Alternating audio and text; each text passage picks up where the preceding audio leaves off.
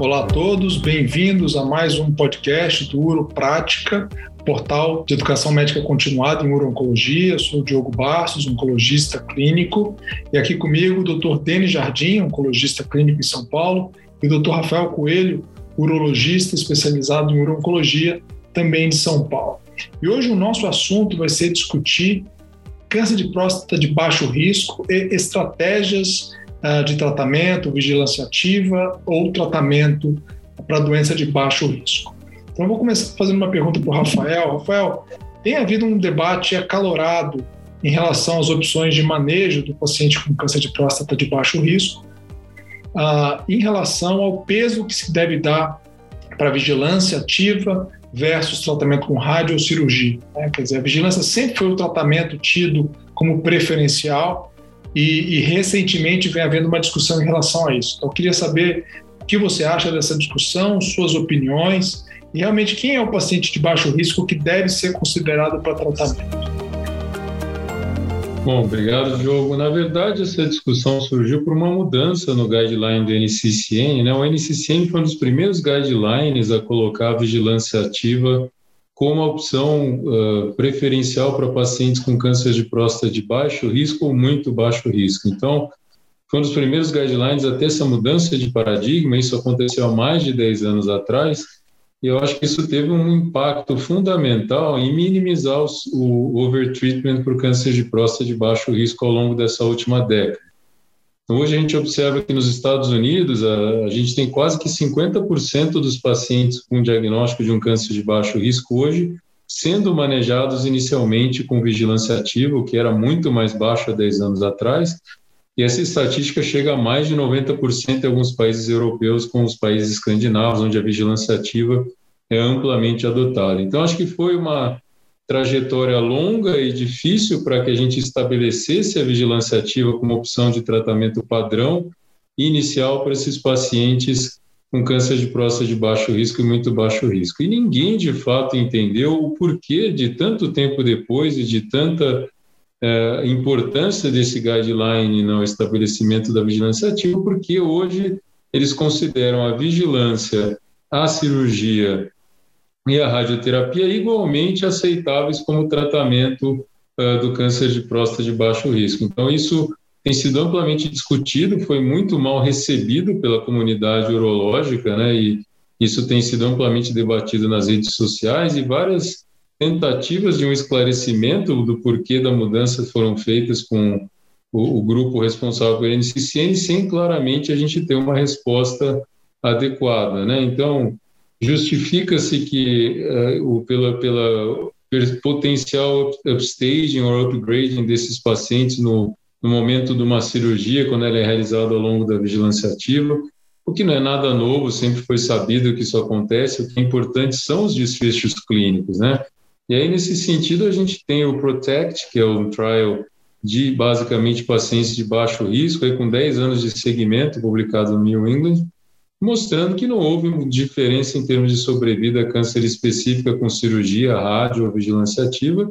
E temos também o PIVOT, né, que é outro estudo prospectivo randomizado, que incluiu amplamente pacientes de baixo risco, que também não mostrou diferença nesse cenário de hard outcomes com vigilância ativa versus cirurgia ou radioterapia. Então, na minha opinião, foi uma mudança desacertada. Eu acho que a repercussão foi extremamente negativa no meio urológico. Eu acredito que isso deva ser revisto, porque assim são são formadores de opinião, são centros que são pioneiros na vigilância ativa que não concordaram com essa revisão do guideline. E, e esses pacientes claramente procuram hoje também oncologistas clínicos. Eu acho que a própria comunidade de oncologia clínica também deveria se manifestar acho, nesse aspecto. Não sei como foi o impacto dentro da comunidade de oncologia clínica, não sei se vocês querem comentar, mas no meio urológico foi muito mal visto, mesmo porque os outros dois guidelines importantes da AUA e da IAU são guidelines que mantêm a vigilância ativa como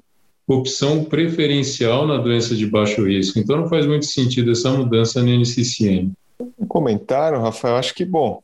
É bem claro que, felizmente, boa parte desses doentes eles estão hoje com um urologista que para tomar as decisões, enfim, é, é, uma exceção a gente receber na oncologia clínica esses pacientes. E acho que o próximo passo de a gente discutir é qual que é a eventual implicação prática que isso pode causar na comunidade. Eu entendo que talvez no meio americano esses guidelines, principalmente o NCCN, tem até um, uma preocupação legal, né? As pessoas se preocupam muito, enfim, com eventuais processos. A partir do momento que você coloca o mesmo peso para tudo, talvez uma possível implicação legal seja que pessoas realizem com maior, digamos, entusiasmo indicação de tratamento no meio americano. Você acha que isso pode ser uma tendência? E a outra coisa, você acha que isso pode influenciar, por exemplo, países como o Brasil? Enfim, isso teria ou talvez algum potencial de, de fazer com que mais prostatectomias ou radioterapias sejam realizadas nesse cenário no nosso meio, na comunidade urológica brasileira?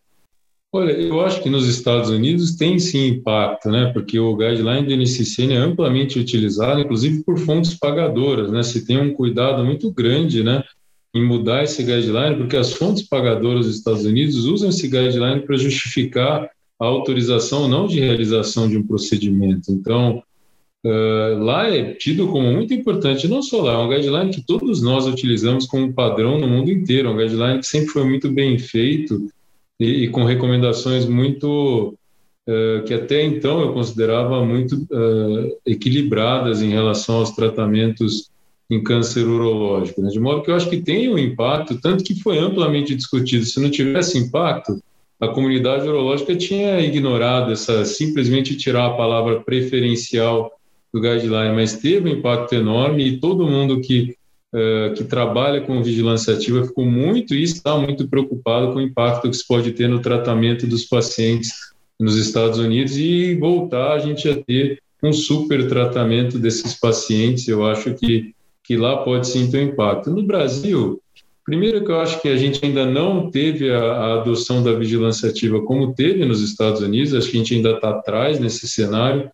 Não temos dados claros, a SBO tentou fazer um questionário recentemente para a comunidade urológica para saber quem realmente adota a vigilância ativa como opção preferencial, mas como sempre a taxa de resposta foi muito baixa e a gente não consegue estimar, como no resto do mundo, o quão a vigilância ativa é empregada como tratamento inicial, mas claramente eu sinto que a gente ainda não está nem próximo nem de Estados Unidos nem de Europa no, no na, na, utilização da vigilância ativa como essa estratégia inicial. Não acho que vai ter um grande impacto, porque claramente a gente, ainda, a gente nem faz isso ainda. Então, eu vejo que a gente está muito atrás. Mas nos Estados Unidos é preocupante e, e, a pressão tem sido tão grande, eu acredito que eles tendam a mudar essa recomendação ou fazer algum adendo, algum adendo a curto prazo.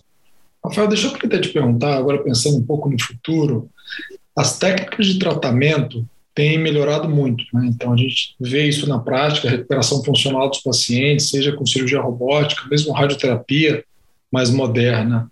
Você acha que se esses avanços, avanços continuarem, a gente começar a ver cada vez menos incontinência e disfunção erétil, você acha que isso pode equilibrar no futuro, talvez para pacientes de baixo risco, com maior volume de doença, com maior número de fragmentos, quer dizer, é, excluindo os pacientes de muito baixo risco?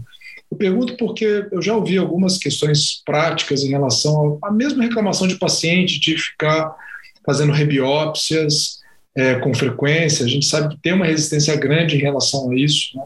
Queria entender um pouco como que você vê o futuro é, da vigilância ativa. Eu acho que a vigilância tem sido desafiada pelas melhoras nos tratamentos da doença inicial e minimizar o efeito colateral. Mas nunca vai ser zero, né? A gente nunca vai ter zero efeito colateral com cirurgia, zero efeito colateral com rádio. Então, para um doente que talvez não tenha nenhum benefício oncológico, sempre há o potencial de supertratamento e piora da qualidade de vida desses pacientes. Então, acho que assim, tem sido desafiado, a gente eh, tem visto uma melhora no tratamento ativo. Nos Estados Unidos, um dos grandes nomes da vigilância ativa, que é o Peter Carroll, ele diz que a vigilância vai ser claramente desafiada por tratamentos focais, né? Então, ele hoje, todas as aulas que ele dá, ele fala, a vigilância é ótima, mas vai ser desafiada por tratamentos focais a curto prazo e isso vai acontecer com, como falei, com ablações, com rádio, com cirurgia, com a evolução da técnica, mas nenhum desses tratamentos vai ser isento de efeito colateral. Uh, de modo que eu acho que a gente vai ter que balançar e oferecer riscos e benefícios para os pacientes, mas a vigilância ativa sempre vai ter seu espaço, né?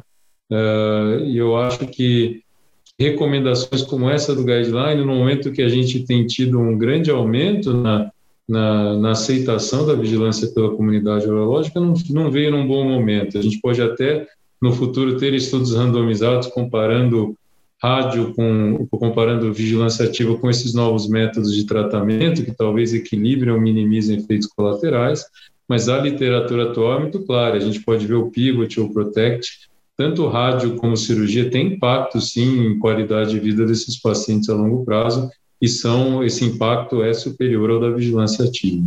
Perfeito, Rafael. Acho que é uma discussão muito interessante. Eu estou plenamente de acordo com o que você mencionou e, enfim, a gente tem que lembrar que esses estudos Pivot, Protect, eles selecionavam pacientes com base em variável clínica, né, que demonstram que os desfechos são no mínimo ali, muito bons a longo prazo desfechos clínicos.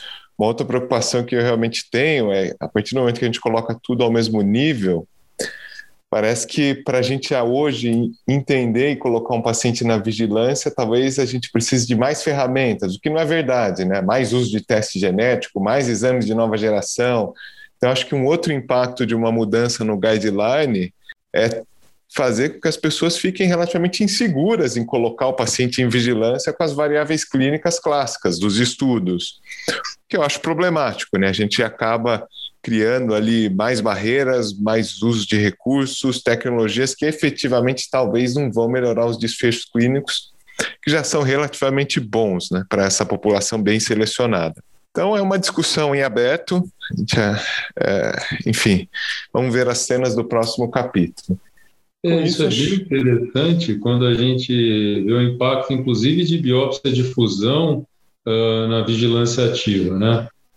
Tem, isso é outra discussão muito interessante no Twitter, porque tem dois urologistas, um urologista e um, um, estatístico que são contra a biópsia de fusão. Um é o, é o Matthew Cooperberg e o próprio Andrew Vickers, que eles consideram que a biópsia de fusão, na verdade, ela tira muito paciente de vigilância ativa que no passado fazia vigilância ativa e tinha um desfecho clínico interessante, né?